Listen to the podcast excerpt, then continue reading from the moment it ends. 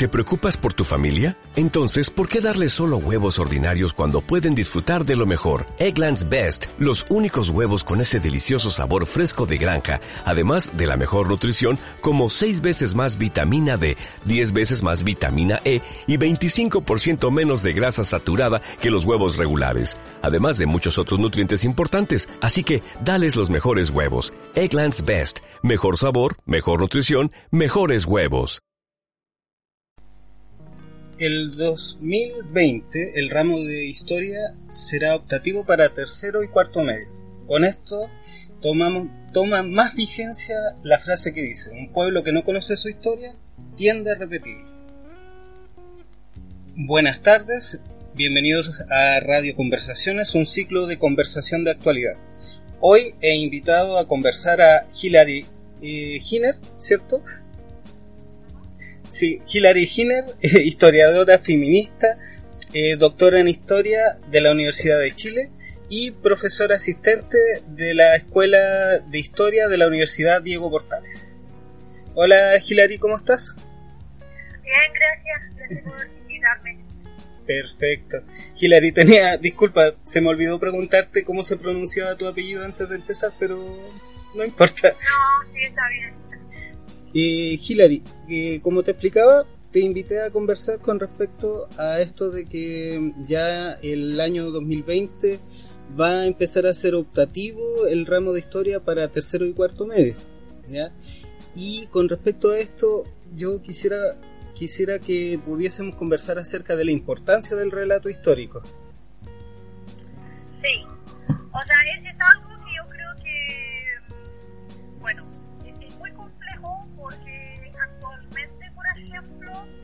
salió así como que muy inesperadamente, o sea, como de alguna forma salió sin saber lo que estaba pasando, porque un gran problema que tenemos es que todo tiene que ver con esto de la CND, eh, Consejo Nacional, es que eh, muchas de sus decisiones o como los componentes, digamos, del Consejo, como que no sabemos bien lo que está pasando. Eh, y esto salió, digamos, por un diario, de repente como anunciaron esta decisión, digamos, eh, mucha preparación, ¿no? Ahora, por ahí hay personas que trabajan más en la pedagogía o personas que trabajan en colegios que dicen que esto igual venía desde hace tiempo. O sea, de alguna forma también una gran dificultad que estamos teniendo es que más hacia atrás, por ejemplo, la formación básica, estos cambios ya fueron aprobados. Entonces ya estamos, digamos, como en la última fase, ¿cierto? Que es esto para cambios para tercero y cuarto medio y nos encontramos con este problema, que efectivamente ahora eh, se van, entre comillas, cubrir todos los contenidos, digamos, eh, de historia hasta el segundo niño. Y desde ahí, entonces, tercero y cuarto, eh, se va a poder optar, digamos, como por algunos selectivos, algunos los cuales tienen contenidos, digamos, de historia o, por ejemplo, eso de formación ciudadana. Claro, educación cívica. Claro, y, y, nos afecta principalmente en la educación cívica porque eso nos da contexto como para poder, más que nada para la, exigencia y la utilización de, de los derechos también. Sí, o sea, yo creo que, claro, como historiadora, evidentemente, como que creo que hemos cuadrado, y yo, yo soy parte de eso, he firmado peticiones, ¿no? O sea, como que hemos participado en esto como de, rechazar en general esta idea de como eh, de ser optativo, ¿no? O sea, de que nosotros la historia no importa tanto, ¿no? Eh, y estamos sacrificando algo importante ahí, por ejemplo, eh, respecto a la pasar historia tercer cuarto medio. Y de hecho yo creo que como historiadora feminista, lo que más como que me, me impacta y como me preocupa también es que no es lo mismo enseñar contenidos, ¿cierto?, a eh, cabros y cabras como ya más jóvenes, digamos, como el primero medio, octavo básico, versus tercero y cuarto medio, que en realidad es cuando estamos hablando más como de personas más adultas, ¿cierto?, cuando en general también, si pensamos en esto de, por ejemplo, el tsunami feminista del año pasado, también afectó a colegios, ¿no? Y la mayoría de las chiquillas que estaban ahí. Hablando de acoso, violencia en su colegio, eran cabras ya de tercero y cuarto medio, que ya eran más grandes. Y tenían más posibilidades de, de reflexionar, ¿no? Entonces yo creo que ahí es donde historia como que puede jugar, jugar un rol súper importante, porque nos entrega herramientas de análisis, de reflexión, de situar también las luchas eh, y la política del presente, pero también tomando en cuenta ¿no? toda la historia hacia atrás, ¿cierto? El pasado y proyectando el futuro. Entonces, de alguna forma, sí, estoy súper de acuerdo con esto de que, de que historia no debería ser opcional, ¿no?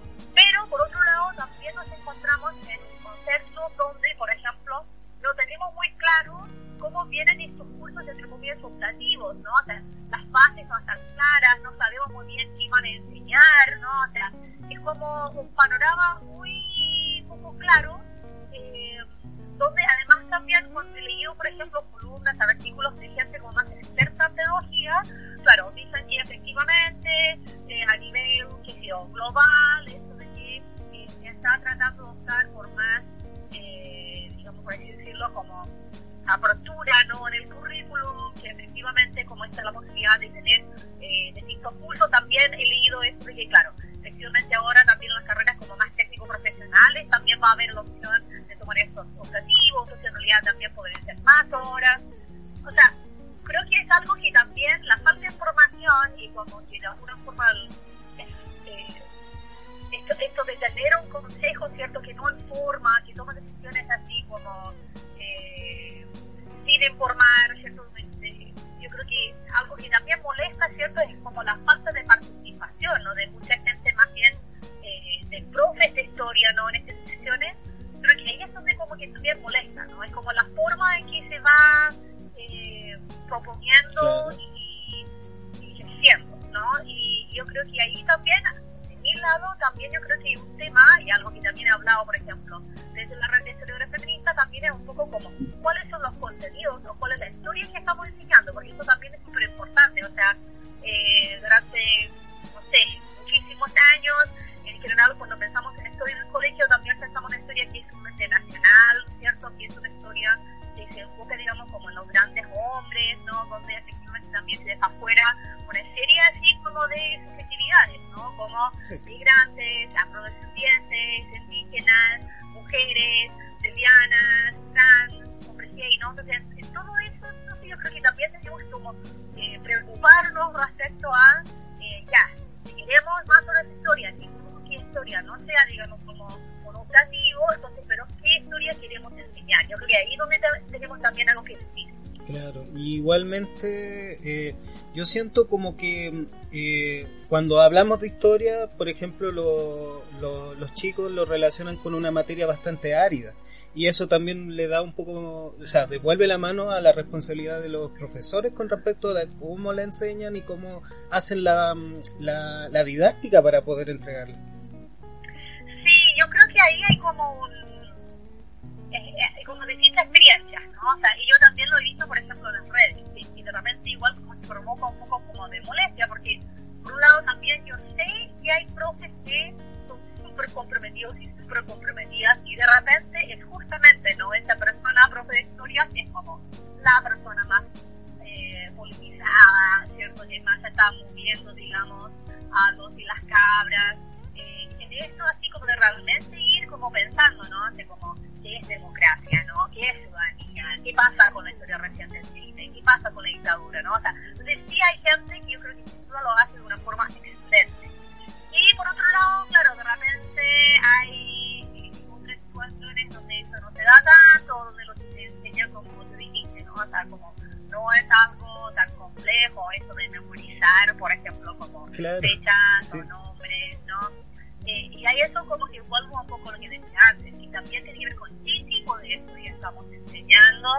Eh, yo creo que eso es fundamental, ¿no? También, no solamente así como frente a, a esta amenaza, como cuadrarnos así detrás de eso, de tener dos horas más o que sí, sino que también ocupar eso como oportunidad para realmente preguntarnos, ¿no? O sea, ¿qué es, no? ¿Qué, ¿Qué es lo que estamos tratando de transmitir? Y yo creo que ahí es como hay mucho, mucho campo, ¿no? O sea, efectivamente creo que ahí podría ser también una tremenda oportunidad para replantear historia y tratar de eh, justamente ¿no? actualizar, pensar en esto de, de como otros tipos de, de, materiales, ¿cierto? Así como de, eh, de tal de clase donde, por ejemplo, se va a poder trabajar tal vez temáticas eh, que, de alguna forma, o sea, yo sé también, o sea, teniendo estudiantes de repente me han comentado, por ejemplo, que no enseñan de dictadura, o por ejemplo, dicen cosas como en un gobierno, cierto, militar, que fue el presidente Pinochet, ¿no? o sea, hay como también hartas cosas que tenemos que estar viendo, ¿no? Revisando respecto a cómo estamos formando la historia. Eh, yo creo que ahí es donde hay que sea, hace muchos años atrás, por ejemplo, en el año 90 incluso, una de las recomendaciones del informe era esto de ir enseñando derechos humanos, ¿cierto? Y esto de lo que había ocurrido en la dictadura en los colegios. Y no, y no obstante, hasta el día de hoy hay muchos colegios que no enseñan nada de eso, ¿no? Entonces yo creo que en ese sentido, como decía, eh, realmente tratar de aprovechar también esta situación como para repatriarnos también frente a, a la historia, cómo estamos formando profes también dentro de universidades y por otro lado también qué están haciendo eh, los demás profes de historia ya en aulas y dentro de sus colegios. Por ejemplo, eso ya es eh, con respecto a cómo entregamos los profesores historia y para poder socializar la historia lejos de los espacios académicos, eh, ¿cómo, lo hacemos? ¿Cuál, ¿Cuál piensas tú que sería como la clave como para devolverle la importancia a la historia? No sé si diría que hay como una clave, ¿no? Yo creo que hay varias cosas, ¿cierto? Que, que podrían ir de alguna forma como potenciándose entre sí, ¿no? eh, yo creo que un tema tiene que ver con la, con la misma pedagogía, ¿no? O sea, tratar de tener eh, herramientas pedagógicas, ¿cierto? A la hora, así como de enseñar historia, donde podemos, por ejemplo, eh, tratar de hacer más educación popular, más educación feminista, ¿no? O sea, lo que decía antes, así de, de, no divorciar, ¿no? El, presente del pasado, ¿no? Tener ese tipo de, de también eh, respecto a, la política, ¿cierto? históricos, promover mayor reflexión. Eso también es algo que yo veo así como en la universidad, que donde de repente eh, tenemos estudiantes que sí pueden memorizar y pueden repetir, por ejemplo, ciertas cosas, pero lo que realmente estamos buscando es pensamiento crítico. ¿no? Entonces lo que hay que tratar de ir así de alguna forma pedagógicamente promocionando es eso, ¿no? Hacia la posibilidad de reflexionar y pensar críticamente. Eh, yo creo que el conjunto con eso también de repente tener que situarnos dentro de los colegios donde estamos enseñando. Yo creo que eso también es como es complejo, ¿no? Porque sabemos que efectivamente no es lo mismo enseñar en un colegio particular, eh, barrio alto, versus así como un liceo, así como en las poblaciones o en un colegio rural.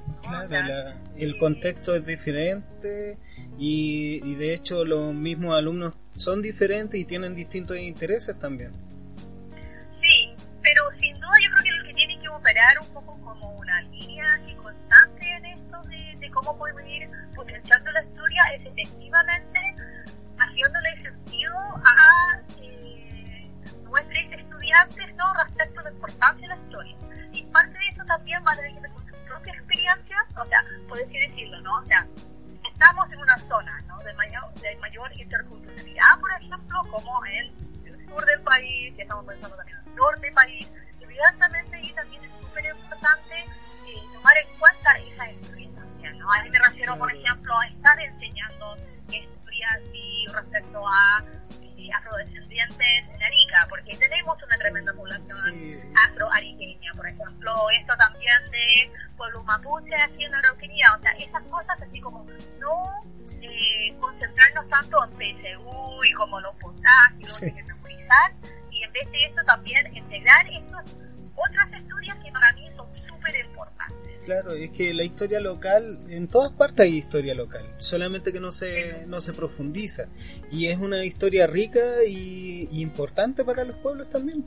Y no solamente esta, esta cosa de centralizar la, los contenidos también. Sí, yo creo que lamentablemente, yo creo que eso es algo que se escucha, ¿no? Desde colegio de profes, desde aquí la experiencia de profes trabajando en aula, es que esto también de como tratar de medir todo a través de pruebas estandarizadas es un error, ¿no? O sea, no puede ser que al final estamos enseñando digamos, de alguna forma también eh, establecer, ¿no? Así como mejores mallas curriculares según las necesidades o los gustos también de, eh, del estudiantado. Yo creo que en ese sentido también hay que como revisar con eso. O sea, yo por mi lado eh, encuentro que el modelo de basar, digamos, todo el modelo para entrar universidad para mí está mal, ¿no? o sea, por decirlo, ¿no? O sea, y todo depende solamente de una sola prueba, que no hay ningún otro tipo, digamos, como de, de, de posibilidad, no sé, de cómo postular con ensayos o de mostrar otros conocimientos, qué sé yo, ¿no? O sea,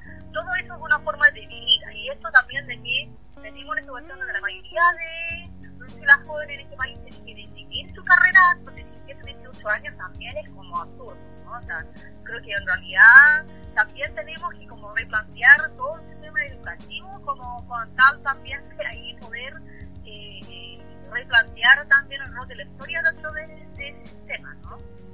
Sí, obviamente.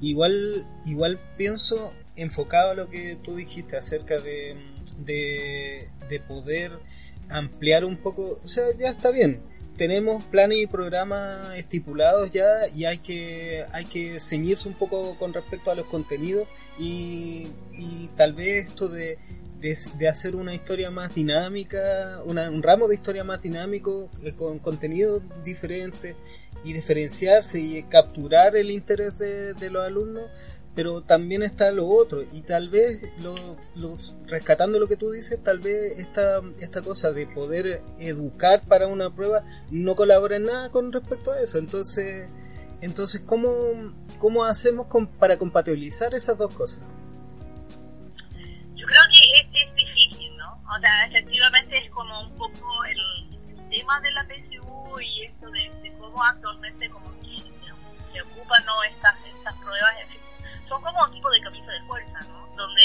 también tiene que ver con eso de, cómo los colegios también eh, pueden tener financiamiento, ¿no? O sea, todo esto es como parte de, algo, ¿no? Que en general tiene que ver también con este modelo muy neoliberal de educación que tenemos en Chile, ¿no? O sea, eh, yo creo que también tenemos que plantearlo desde el punto de vista de mayor financiamiento, ¿cierto? Para la educación pública y, y dentro de ahí pensar, ¿no? Así como qué tipo de educación queremos eh, ¿no? ¿Qué tipo de, de, de, jóvenes queremos estar formando? Eh, pero, pero claro, dentro de, de, ese contexto lo que tenemos, yo creo que sin duda, claro, eh, lo que está pasando actualmente es esto donde efectivamente muchos colegios tienen como sus distintos ramos de historia y, y aparte también tienen como ciertos talleres de preparación para las pruebas, ¿cierto? Claro. O sea, un poco como mostrar que, claro, por un lado, quieren evidentemente tener estudiantes como bien preparados y preparadas, porque tienen esta prueba sí pero por otro lado también tener otro espacio, digamos, para otro tipo de aprendizaje. Ahí es donde estamos actualmente. Ahora, claro, para cambiar eso hay que darle contenido mayor, digamos, al modelo.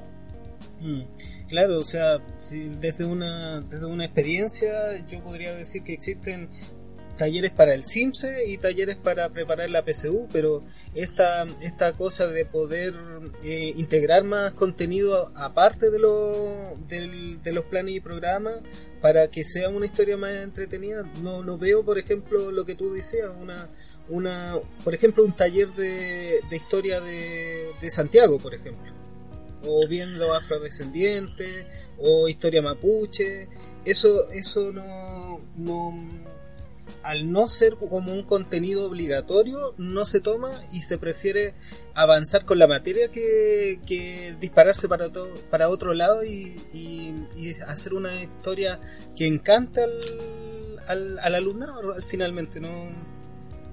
O sea, yo creo que depende, ¿no? O sea, yo creo que también dentro de como las directrices de, de los contenidos también, claro, hay profes que hacen maravillas, ¿no? Y sí. logran realmente así como aterrizar bien, ¿cierto?, hacia los contenidos, tener una didáctica muy dinámica y, yo creo que ahí también sin duda depende un poco los recursos del colegio y un poco también eh, la ideología también del colegio, porque también es verdad que, que hay colegios que, digamos, que son más progresistas,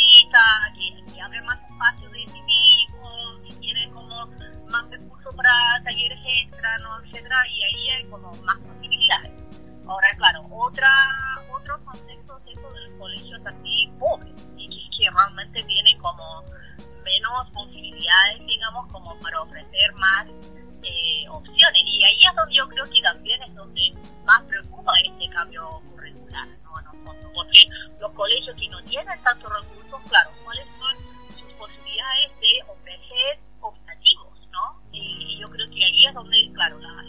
probablemente también va a ser mucho más limitada y donde lo que están proponiendo también, o sea, lo que lo que revisar, que era como PowerPoint, digamos, como de, sí. lujo, algo así, ¿no?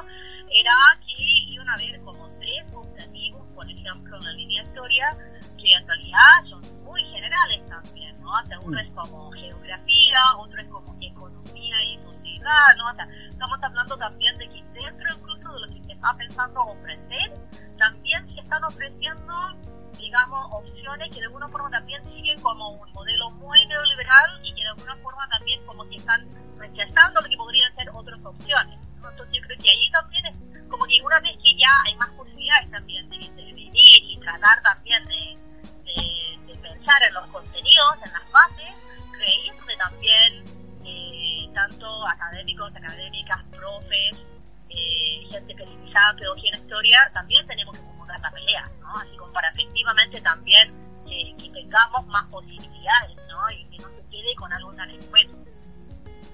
Claro, obviamente. Eh, Hillary, ¿te parece si hacemos una pausa musical y volvemos con el segundo segmento?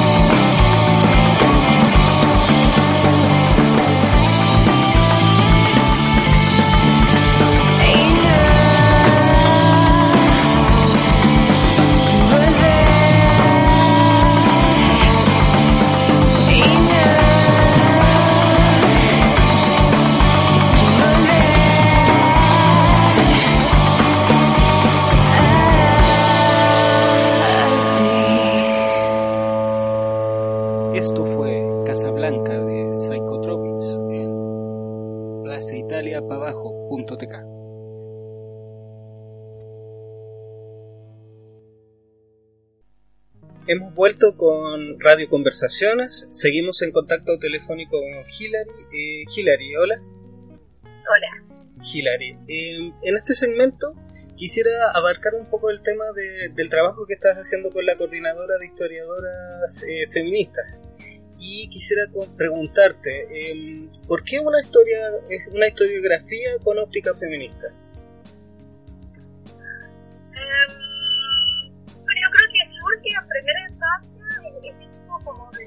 Definición de, historiografía eh, justamente como un componente muy importante del, del feminista, ¿no? Y yo creo que es algo que, esto ha sido así, digamos, como tanto en Chile como en otros países porque efectivamente en gran parte eh, lo que tenemos también es que tenemos una historia, ¿no? una historia potente, que en general estar, digamos, a 19, aunque también hubo feministas, digamos, mucho más hacia atrás también. Eh, pero respecto a eso, eh, yo creo que mucho de las, las primeras grandes movilizaciones que, que ubicamos, ¿no? Así tienen que ver con, eh, por un lado, mujeres más obreras, ¿cierto? Eh, que se han movilizado en distintos contextos, ¿no?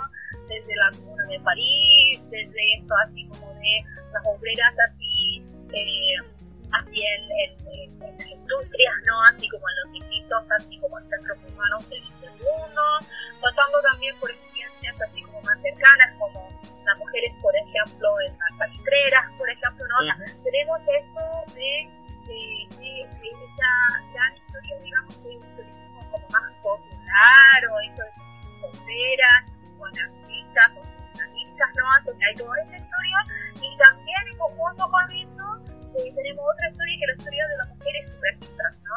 Sí. Y, y, a veces entre esos dos grupos también hay cruces, ¿no? Aunque no, no es exactamente lo mismo, pero lo que voy es que gran parte a partir de los años 60 o 70 eh, cuando también tenemos esto de la resurgencia, ¿no? De movimientos feministas importante, también tenemos... ¿Aló? ¿no? Y, ¿sí? sí, te perdí en la última, en la última frase.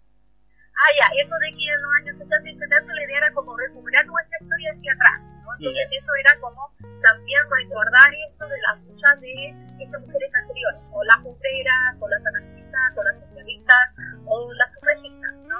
Sí. Eh, entonces yo creo que en ese sentido es cuando se empieza ya a trabajar mucho más eh, desde la historiografía y, y, se empieza ya a salir esto de como mujeres historiadoras, ¿cierto? Que se identifican abiertamente como historiadoras feministas. Eh, y que están trabajando además temáticas que tienen que ver con el tipo feminista, ¿no? O esto de mujeres en eh, pero yo creo que ahí, por ejemplo, si pensamos en el caso de Chile, eh, hay como distintos periodos, ¿no? Eh, en primera instancia, en los años 80, hay como historias feministas que en los fondos salen de contextos eh, o de mujeres que eran tanto activistas como también académicas. Ahí pienso en grandes mujeres como la socióloga Julieta Kirchhoff, por ejemplo, eh, pienso en eh, estas también grandes historiadoras feministas como Eda Gaviola, o pienso también en Sandra Palestro, ¿no? Pienso en, en, mujeres como la antropóloga Eliana Largo,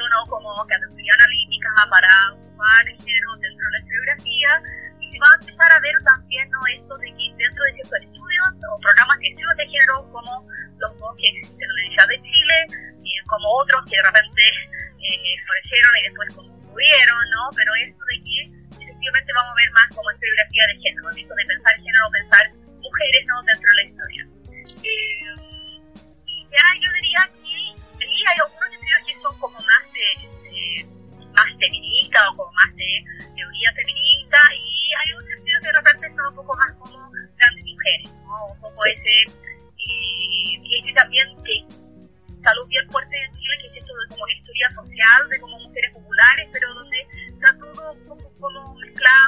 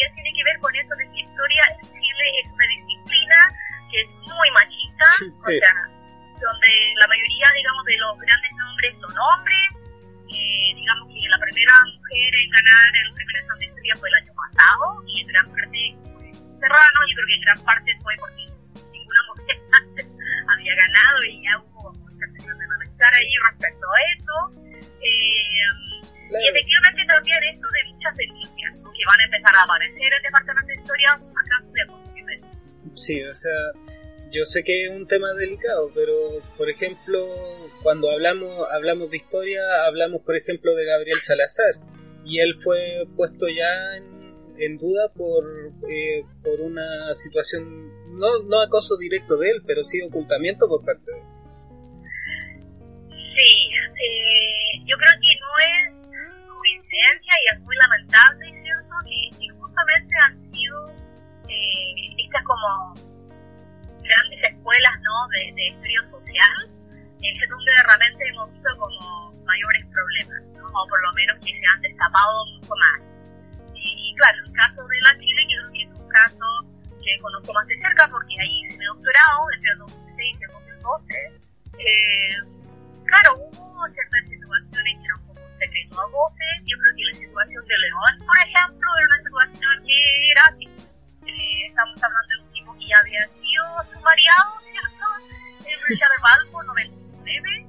Y posteriormente igual llega a la Chile y sigue un poco como con las mismas prácticas, ¿no? Sí. Eh, lo que él justificaba diciendo que era como sexualidad popular o no sé qué, pero en realidad era como muy burdo, ¿no? O sea, Sí. todo era, fondo, eh, darle rienda suelta a esto de ser un tipo súper machista, súper homofóbico, ¿no? O sea, y que tiraba estos chistes muy en la sala de clase y además se metía con estudiantes, ¿no? Y era Mm. todo muy conocido que lo hacía, se acusaba, ¿no? Entonces, claro, ahora actualmente, hasta el momento era muy difícil incluso cuestionar eso, era muy difícil hablar, y después empezaban a salir los testimonios, y, y actualmente está en la cárcel, ¿no? León está en la cárcel por eso de un abuso sexual contra su hija. Mm, Yo creo que ahí ya como que no, no es posible que nadie más se defender un así, ¿no? Pero dentro de ese como trayectoria, porque digamos a, salir, ¿cierto?, de esta carrera en Chile hace mucho tiempo, por ahí como en 2016, y primero fue una denuncia contra otro profe, ¿no?, este Fernando Ramírez, que salió toda la prensa, y él después tuvo una contrademanda de él contra un estudiante que lo había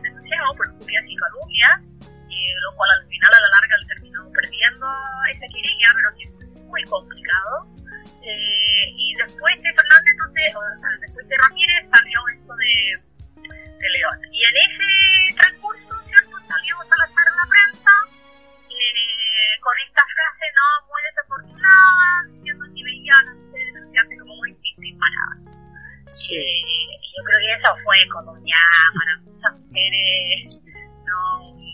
Eh, un bofetazo. Una cachetada, sí. ¿no? Una bofetada, una respeto, y como que en general el tono, el tono de este tipo, que era como tomando muy lo ligero, todo lo que estaba ocurriendo, no queriendo reconocer. Eh, yo creo que él siguió esa línea, ¿eh? Porque como que este año también lanzó otro libro que incluso como pretende ser feminista, no, pero eh, de lo que, he leído ahí en la prensa, yo creo que él cree que está 100% con la razón. También aquí hay temas, hay temas ¿no? de ego, de esto, ¿no? Así como de, no, si estos grandes no hombres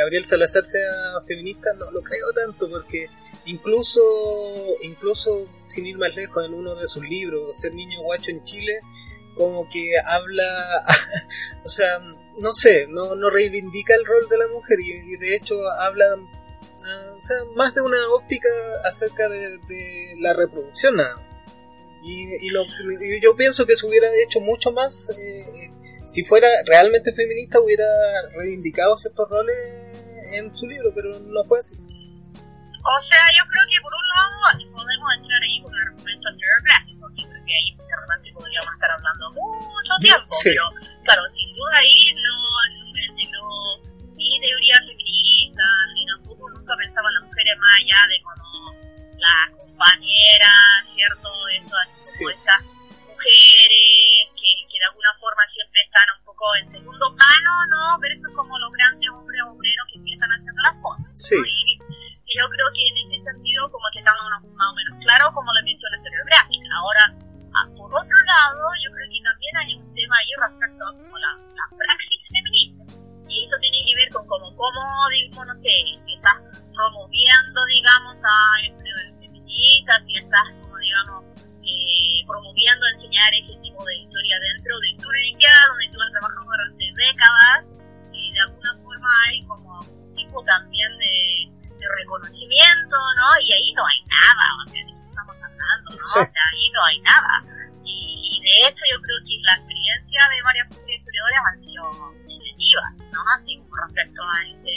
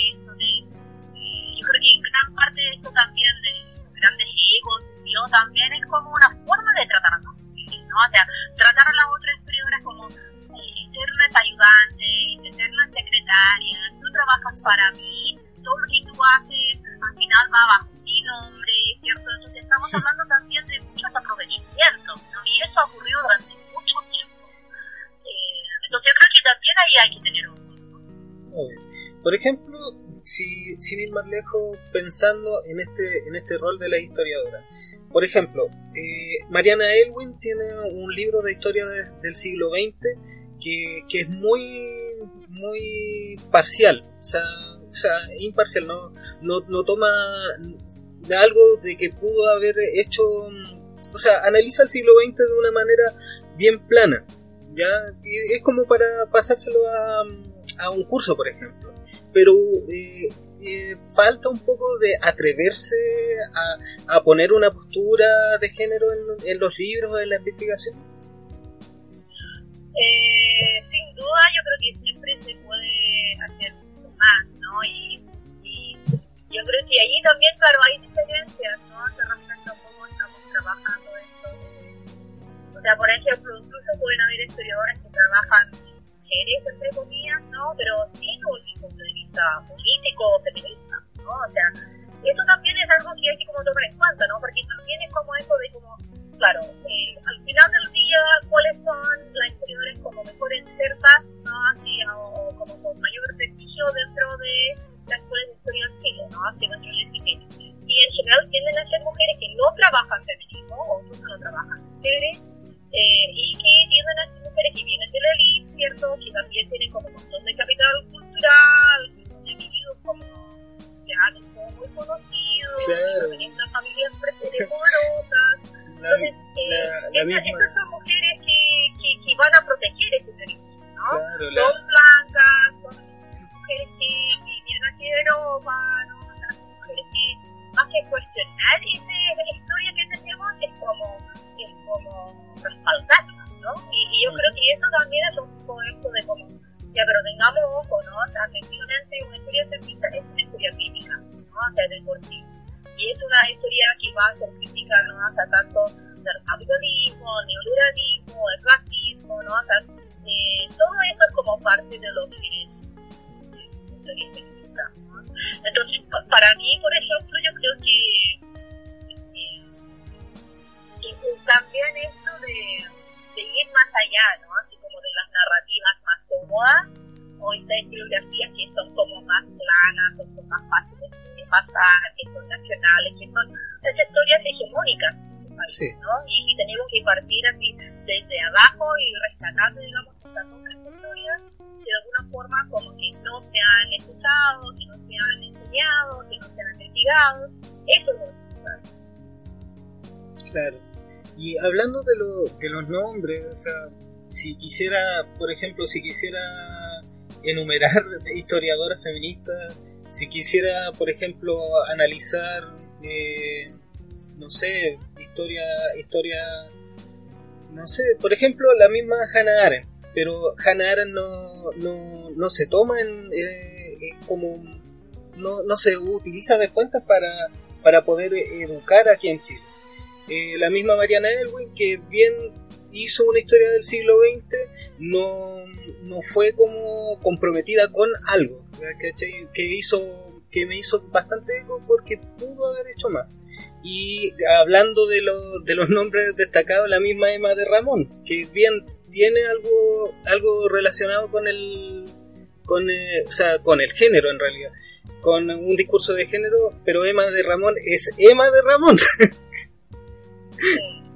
O sea, el tema igual, claro, yo la conozco, trabajo en la de trabajo, y como director del archivo, y de alguna forma creo que la EMA, claro, ahora está valoró tremendamente el trabajo que está haciendo ahí, y lo marcó un archivo que se llama Historia, eh, Archivo de Mujeres y Género.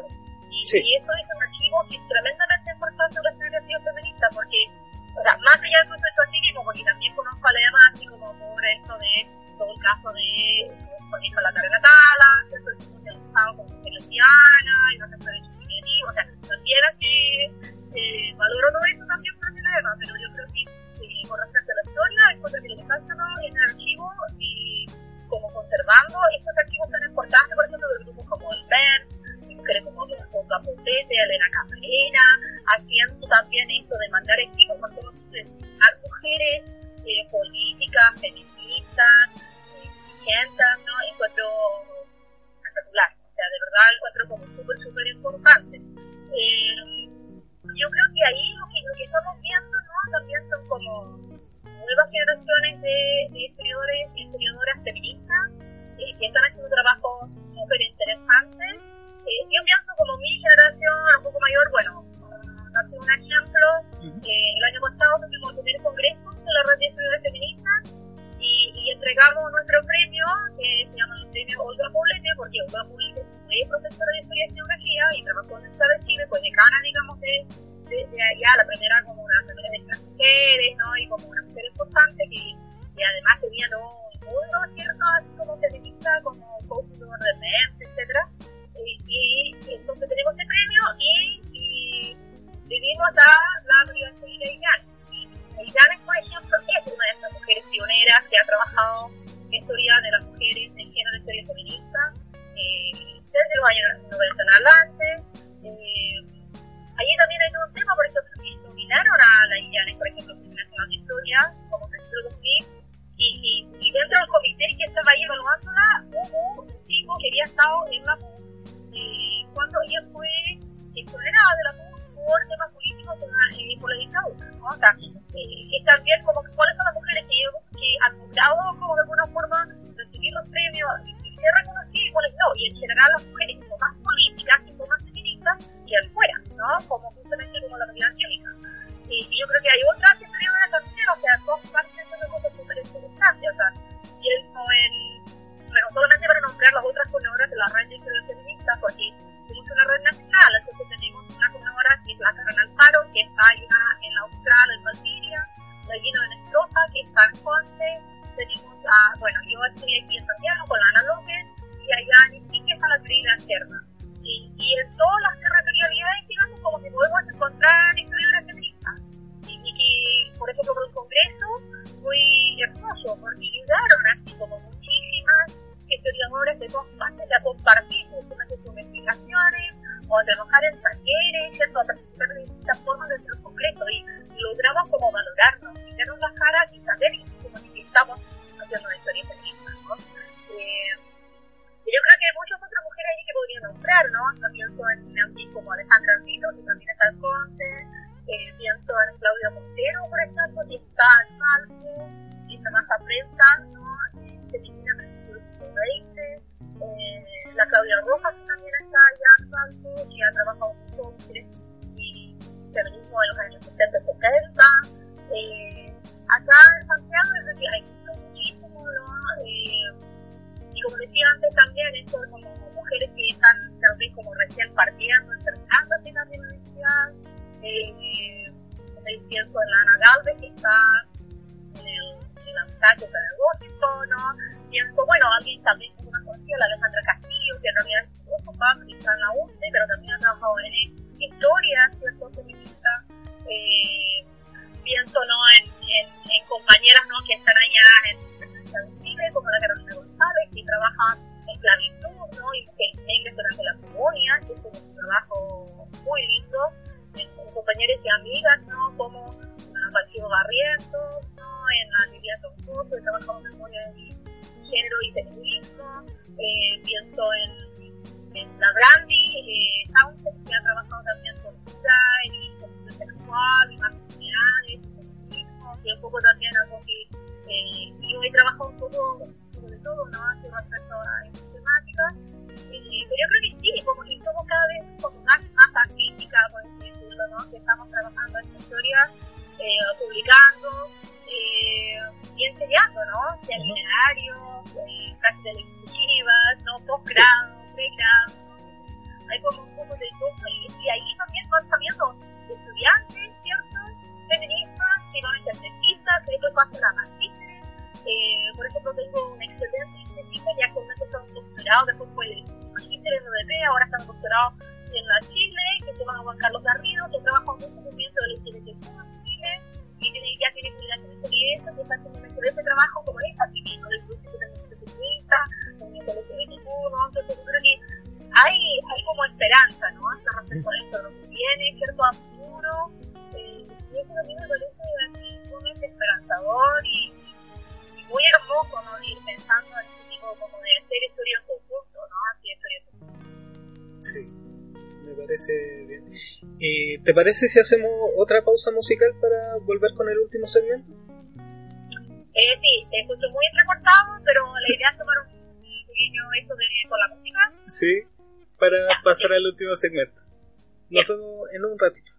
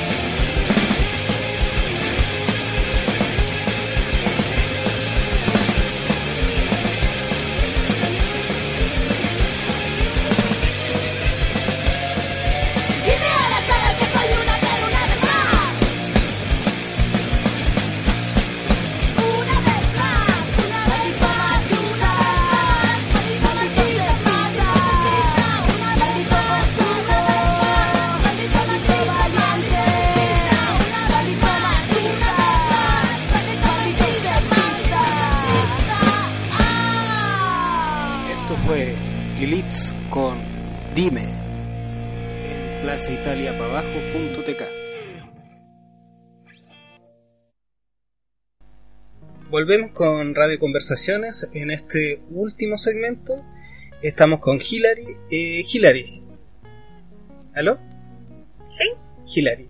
Eh, eh, con respecto a tu labor como historiadora, sé que en este momento estás eh, ya en proceso del lanzamiento de, tu libro acerca de violencia de género, de género, pobladoras y feminismo popular, ¿cierto? Sí. Cuéntame, eh, ah, y está ubicado entre 1964 y el 2010. Eh, claro, eh, ¿de qué se trata el, el libro?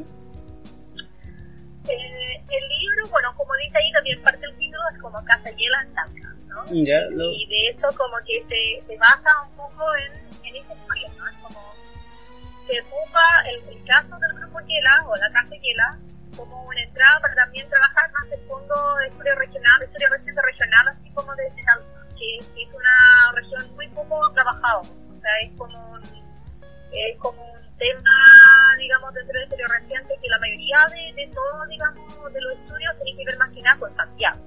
Y sí. de repente con alguna otra ciudad importante como Concepción o eh, pero muy muy poco sobre Valle Central y muy poco sobre la región del Maule.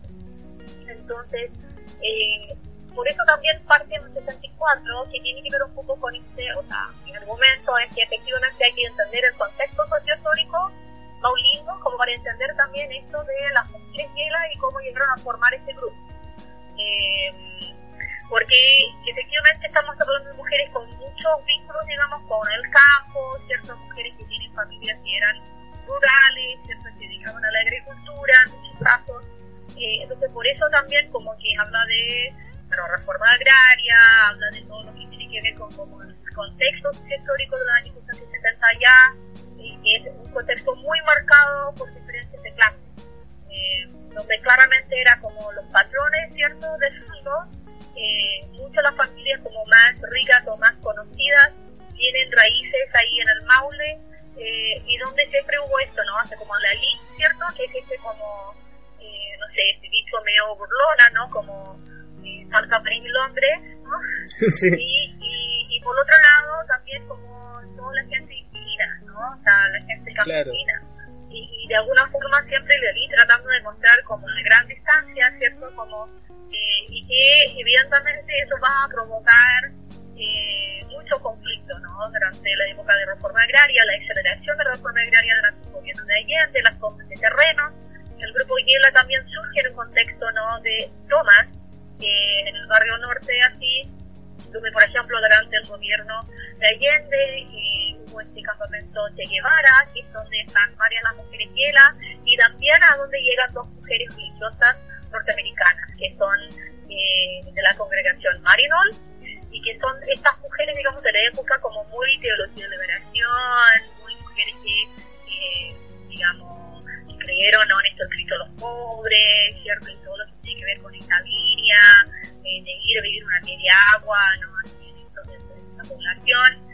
Y de lo que va a terminar ocurriendo, ¿cierto? En este contexto es que justo, ¿no? Tanto por la represión no autoritaria, el terrorismo de Estado, así como de la dictadura, en conjunto con la extrema pobreza, por eh, implementación de este modelo de shock, ¿no? de modelo neoliberal, y van a terminar formando un comedor popular ahí en, una parroquia en ese barrio no a principios de los años 80 eh, y donde a través de esto no de, eh, estar sirviendo preparando y sirviendo comida cierto cuidando niños y niñas eh, van a empezar a darse cuenta que hay muchas mujeres vecinas amigas familiares que estaban viviendo violencia las mujeres llegan así con los morado claro, sí ¿no? Y hablando de esta violencia, y, ahí es donde van a empezar ya entre las mujeres religiosas y, estas mujeres pobladoras, van a empezar a trabajar esta temática.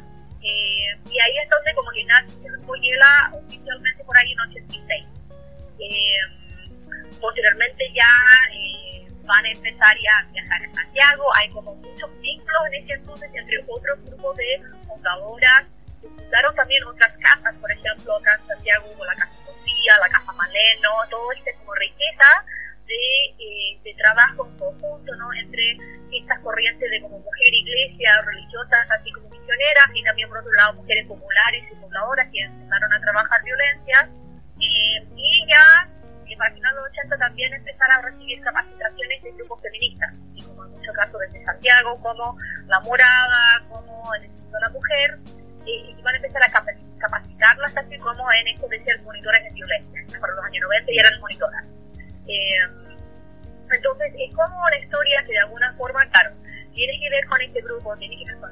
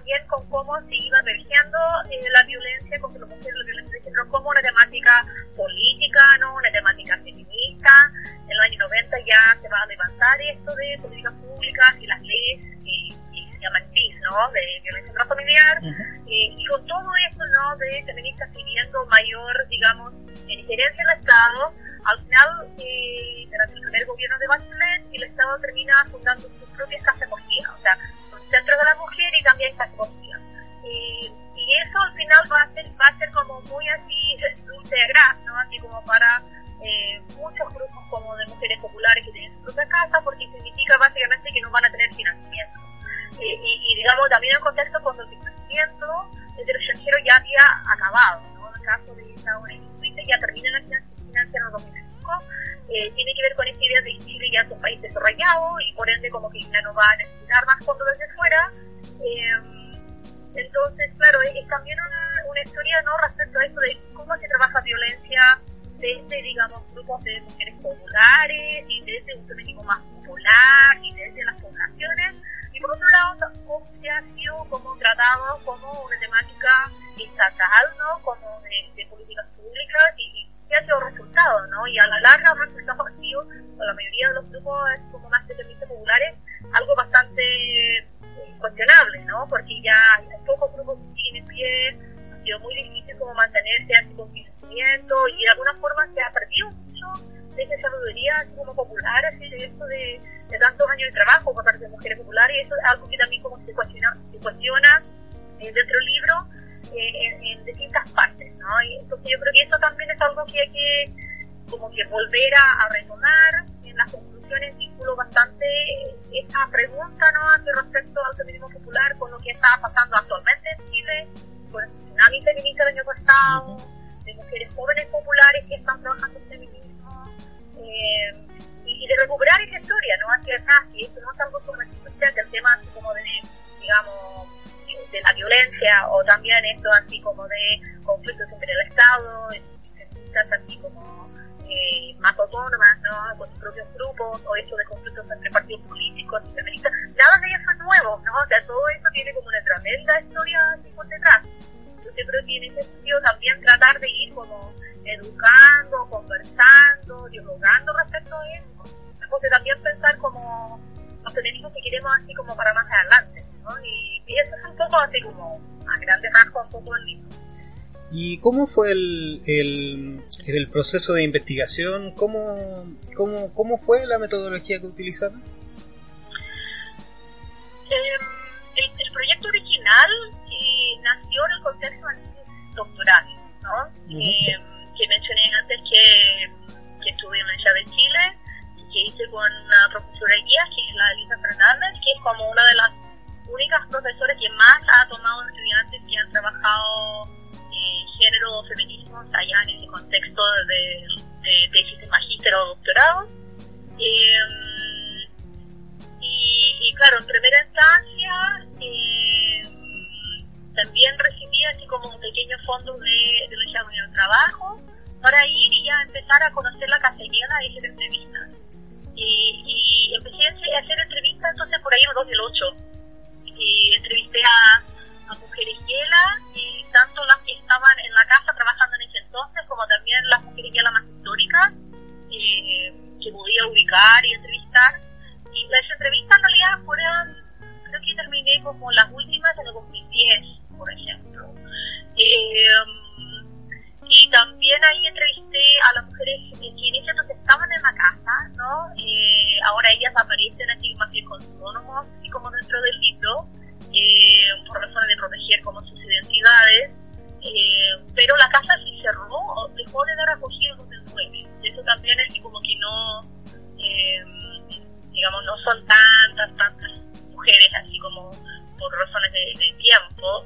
Ahora también tuve acceso, digamos, de nuevo bajo así como el quinto protocolo de confidencialidad y todo a eh, los archivos de la casillera. Y ahí fue tanto así como fichas, como también eh, fotos, por ejemplo, del grupo, eh, PowerPoint, información, recortes de prensa, ¿no? que tenían ahí en ese entonces. Y también con algunas entrevistas de mujeres más históricas, por ejemplo, la Elena Valenzuela, que fue como una de las eh, fundadoras más importantes, una gran lideresa, eh, que fue, digamos, directora de la casa durante mucho tiempo y que lamentablemente falleció en el 2016.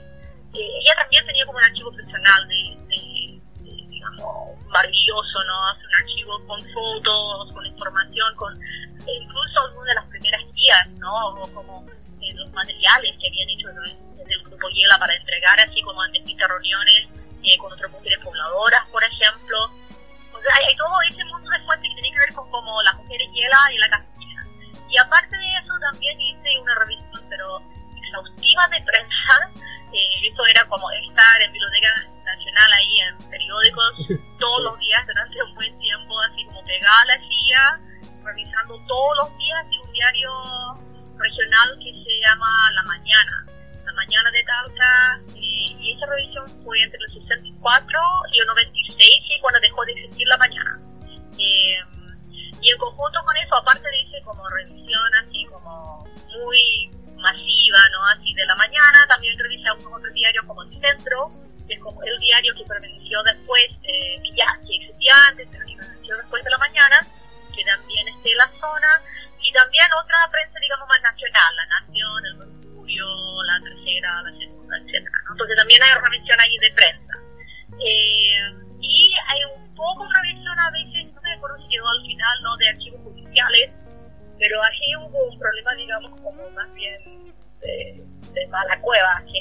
trabajé un febrero entero en ese archivo y me robaron el documento. Entonces, como que mucho de eso, como que ya quedó no sé dónde, así como a una feria donde vendieron los locos.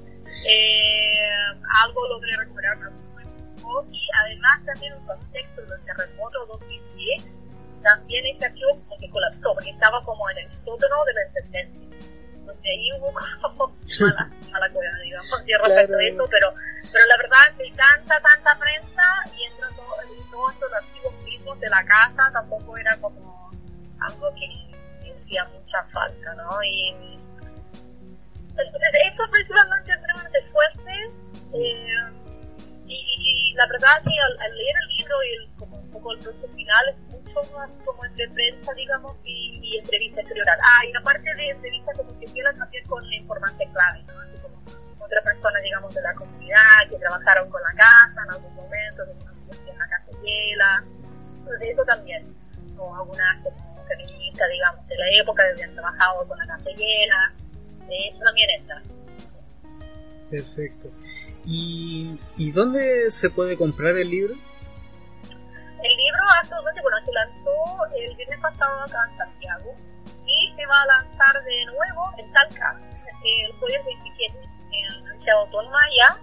Y yo creo que eso va a ser un lanzamiento bien especial y bien lindo porque también, bueno, al igual que el lanzamiento acá en Santiago, va a participar la directora de la casa, la última, o sea, aquí siempre ha estado ahí, que la, la Leonarda Gutiérrez, ella participó en el lanzamiento acá en Santiago con dos superiores feministas que eran una Sonia Gatti y la María Estela Toro. Eh, y, ahora en Talca va a participar otra historiadora feminista. Todas estas son de la red, ¿no? Además, todos nos conocemos. Sí. Que la Vanessa Tejada, que trabaja allá en la Autónoma. Y y también dos personas quieren informarse ávidas de cuanto al libro, eh, la Beatriz Guillena y también el Marcelo Knotel. Eh, que trabajar es muy de cierto con la queda, conocer muy bien a las mujeres que también van a participar en conjunto con la Leona. Yo creo que va a ser algo bien especial, muy lindo. Obviamente estamos invitando a todas las mujeres que a toda la comunidad que vayan, que conozcan así esta historia. Eh, ya mandé libros, así como todas las mujeres que participaron, ya mandé los libros así como para ellas.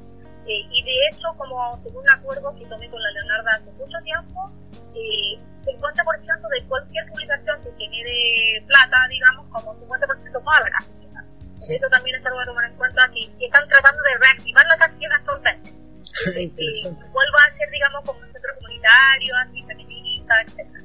Y actualmente, pero el libro está en librerías, así como en las clínicas, así, series del libro, eh, Ulises, metales pesados, como eh, proyección en el centro, o sea, como por todos lados. Así que no, espero que no sea tan difícil de encontrar y en un caso que no se lograra así como ubicar alguna copia, se puede escribir directamente a Tiempo Robado, que es la editorial, y ellas son maravillosas, así como que siempre pueden ayudar así como a ubicar una copia, entregar una copia. Eh, con la Claudia Marchante y la Gloria Almeida, que, que fueron editoras espectaculares este libro, eh, muy muy buenas, sí, como me apoyaron en todo. Y, además también en todo eso, los lanzamientos, en estas teorías y todo, como también han sido muy muy buenas. Eh, en tratar de difundir lo más posible, ¿cierto? A través de prensa o radio, que yo, no, esto del libro, para que se sepa más sobre el libro. Entonces, ellas también pueden ayudar con cualquier cosa. Perfecto. Eh, ¿Te parece si eh, ahora yo pienso que ya, ya es suficiente, no, no quiero retenerte más tiempo. Me, me gustaría que por favor eh, terminaras el programa con, con un tema que te guste a ti. O sea, tomando en cuenta todo lo que hemos hablado y todo, como que pienso que el tema tal vez como más idóneo sería algo como antipatriarca, así, de Anita Liu, que sin duda se ha vuelto un poco como un tema muy conocido, ¿cierto?, en todos los tiempos, la junta feminista, la marcha feminista, y yo creo que en ese sentido tal vez sería como lo más apropiado. Así que lo tiro por ahí porque creo que de alguna forma, bueno, habla bastante de, de estas luchas, ¿cierto? Y y de alguna forma también, bueno, la misma Nina siempre también ha apoyado bastante la causa feminista, ¿no? Y eso la entrevista también ha expresado apoyo, ¿no? Hacia aborto libre, hacia el feminismo, eso también súper positivo y súper lindo. Perfecto, nos vamos con eso. Me despido de ti, Hilary, muchas gracias por participar. Me despido de, de los auditores y hasta luego. Gracias. Ya, muchas gracias por la invitación. Que estés bien.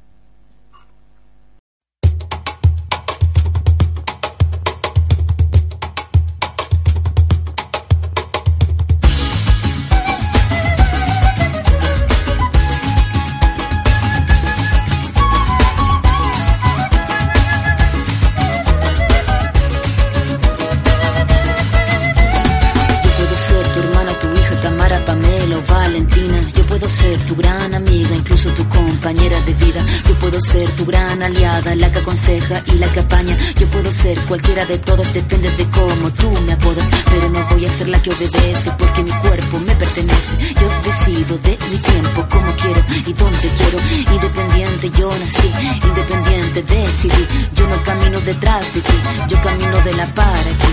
Tú no me vas a humillar, tú no me vas a gritar. No me vas a someter, tú no me vas a golpear, tú no me vas a denigrar, tú no me vas a obligar, tú no me vas a silenciar, tú no me vas a callar. No sumisa ni obediente, mujer fuerte, insurgente, independiente y valiente, romper la cadena de lo indiferente, no pasiva ni oprimida, mujer linda que das vida, emancipada en autonomía, antipatriarca y